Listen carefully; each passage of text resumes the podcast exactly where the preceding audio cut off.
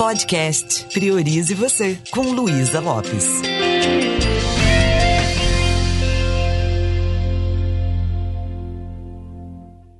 Olá, que bom que você está aqui comigo. Você se conhece? Você sabe como você funciona? Você conhece sua estrutura mental, sua estrutura emocional? Você sabe se dar poder, se empoderar para poder ter uma relação melhor com as pessoas, para poder se comunicar melhor? E se você soubesse uma, um jeito de eliminar ou minimizar todos os seus conflitos, como seria a sua vida?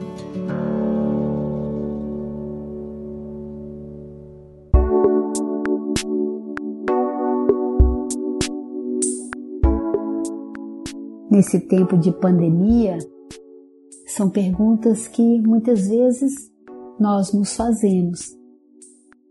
E se você está ouvindo esse podcast, pode ser que não seja por acaso a conversa que vamos ter hoje. Eu vi uma mensagem um dia desse que fez muito sentido para mim. A tempestade é a mesma para todos nós. Mas cada um está enfrentando a tempestade do seu jeito. Cada um está remando no seu barco diferente do outro. O que faz com que a gente tenha senso de direção, o que faz com que a gente reme com equilíbrio e dê conta da tempestade, tem muito a ver com o autoconhecimento. Quanto do meu potencial eu utilizo?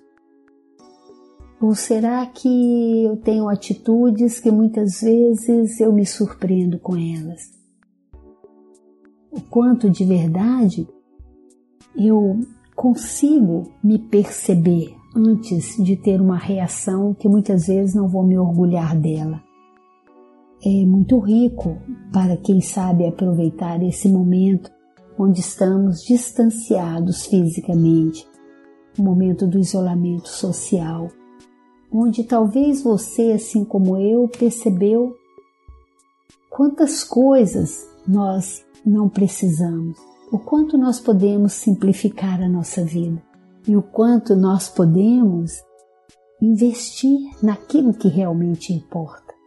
Aprender a se autoconhecer, aprender a voltar um pouquinho para dentro de você e perceber qual é a estratégia interna que você utiliza para ficar irritado que, que você fala para você? O que, que você pensa e sente quando você faz com que a sua química do corpo mude e você começa a experimentar muita ansiedade, muito estresse, desgaste, irritação. E quando você começa a ter um comportamento que você não se orgulha dele, comer além da conta, parecendo que o mundo vai acabar, ou fazer coisas que não estão acrescentando nada. Agora é você cuidando de você.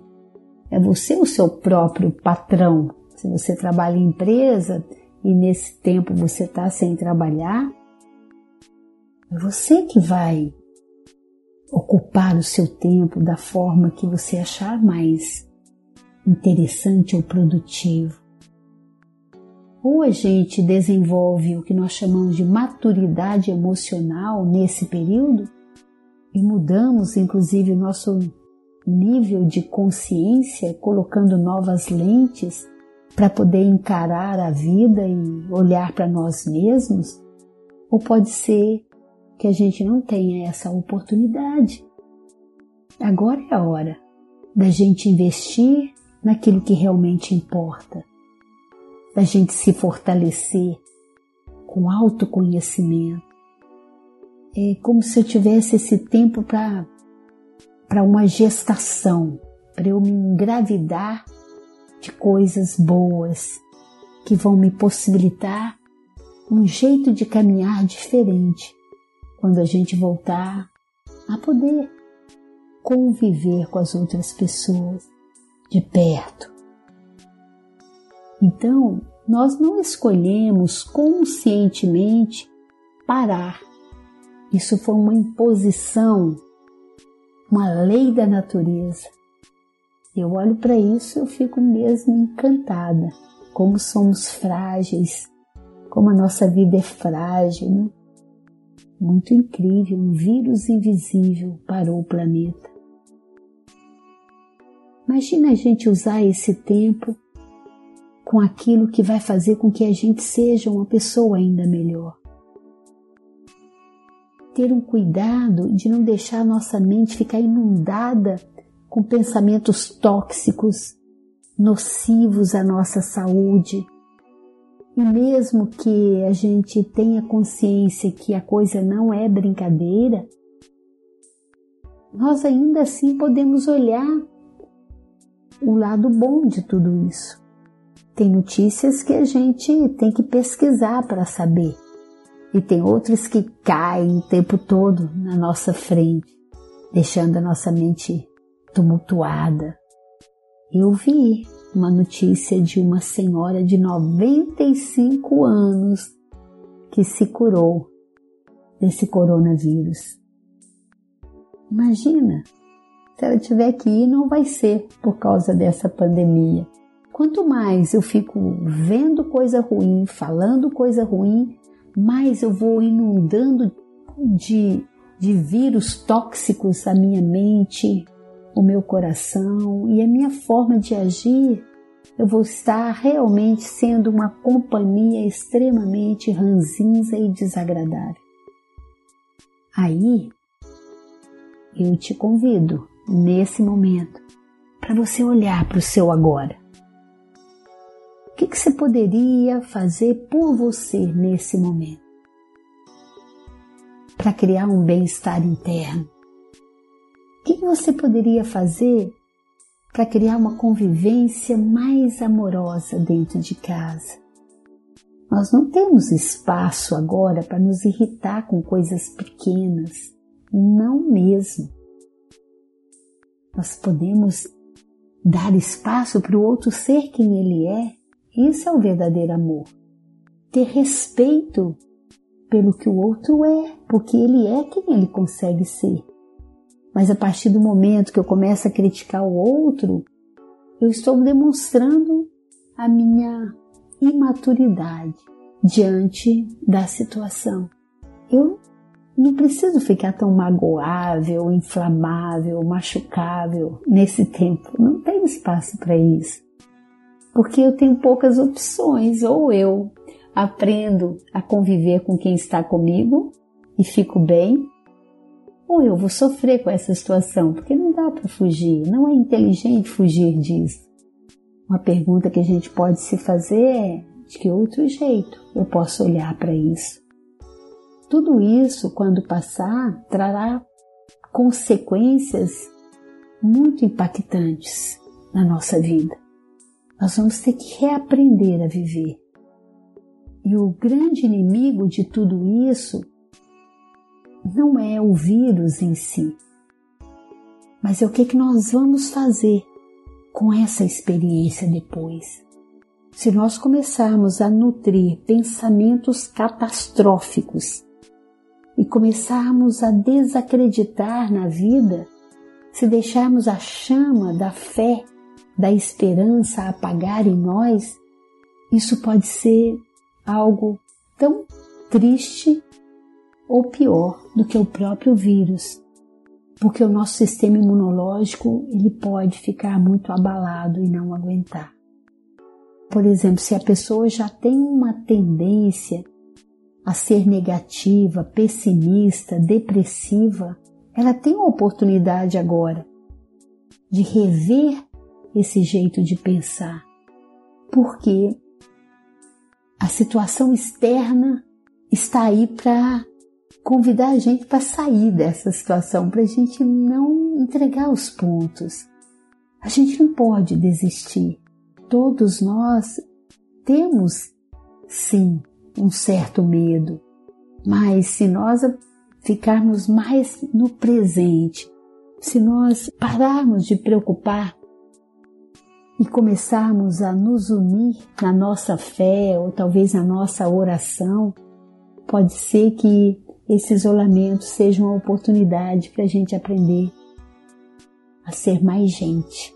Como eu falei no podcast anterior, se estamos com a nossa imunidade baixa, esse é o momento de aumentar a nossa humanidade. E aí eu tenho algumas dicas para você. Pelo menos três. A primeira delas, tenha mais paciência com você. Antes da nossa jornada ser interrompida, nós estávamos com projetos, com viagens, com planos, e aí nós fomos convidados a recuar. Vamos ver o que podemos fazer sem necessariamente experimentar a angústia de não viver aquilo que programamos. Podemos reprogramar, podemos fazer de forma diferente. Então aprenda a se acolher, seja muito gentil com você, cesse um pouco as cobranças internas. E dessa forma, você vai ficar mais uma pessoa mais tranquila e mais amorosa também com quem está perto de você. Você tem muitos recursos, você já passou por muitos desafios na vida. Essa quarentena ou esse isolamento é apenas uma mais que é diferente de todos, mas que com certeza não é maior do que a sua habilidade de superar tudo isso e aprender com isso. Então, além de ser muito gentil com você, crie no seu dia um tempinho para você ficar com você, para você conversar com você, para você fazer uma boa leitura. Tem muitos cursos maravilhosos que você pode fazer. Tem até um link de um curso online gratuito que você encontra no site do Indesp, que é um presente para você que quer sabe, se descobrir para começar uma jornada de transformação para que você tenha melhores resultados na vida. E ao cuidar de você, a minha outra dica agora é procure pensar nas pessoas que, que são importantes no seu mundo e que de repente a relação está um pouco frágil ou desnutrida. Coloque o nome de três pessoas para você investir essa semana. E investir significa acolher, pessoas que você vai criar uma conexão, se preocupar com elas, perguntar como é que elas estão, quem sabe elas estão realmente muito sozinhas. Fortaleça a relação com pelo menos três pessoas, procurando ver o que elas têm de melhor, procurando focar nas qualidades. O que cria separação é o julgamento. O que cria separação é a nossa habilidade de criticar o outro. E quando eu critico, eu coloco uma lente que não vejo mais o que o outro tem de bom. Então, olhe para os lados e acolha as pessoas com seu amor, com seu carinho. Eu sei que muitos estão fazendo campanhas para ajudar materialmente, faça isso também. Mas se você dá um alô para uma pessoa e falar: Olha, eu tenho pensado em você, qualquer coisa conte comigo, Sabe, você é uma pessoa importante para mim.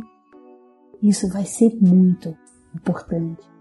E a terceira coisa que eu vou te pedir, seja qual for a sua crença, não estou falando de religião, procure se conectar com a sua fé. Procure se conectar com o seu eu superior, com o Criador. Eu chamo de Deus. Eu não sei que nome você dá. Então, quando você tira alguns minutos para entrar em oração, para exercitar a gratidão, você começa a se fortalecer. Eu tenho uma frase que eu gosto de usar todos os dias comigo. Eu vejo o mundo com os olhos de Deus. Aliás, eu uso três frases eu vejo o mundo com os olhos de Deus. Eu penso com a mente de Deus. eu sinto e amo com o coração de Deus. Então, o que eu penso, o que eu sinto, o que eu vejo, eu procuro colocar uma lente maior do que essa lente humana, porque existe um propósito em tudo isso. Estamos todos na mesma tempestade e procure fazer com que o seu barco não se perca nessa tempestade, para que quando a tempestade passar, você esteja inteiro, muito mais forte, inclusive espiritualmente, onde nós vamos poder olhar para o passado e falar: graças àquela tempestade, estamos experimentando essa bonança agora.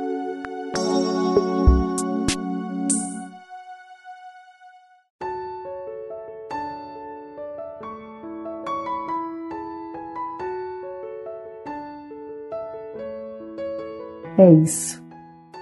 Um pouquinho de reflexão sobre esse momento tão especial. Eu desejo que você desfrute daquilo que é útil para você. Que você cuide de você, cuide das pessoas que são importantes para você e se conecte com seu propósito maior de vida. Se conecte com o Criador, com a sua fé maior. E lembre-se, priorize você.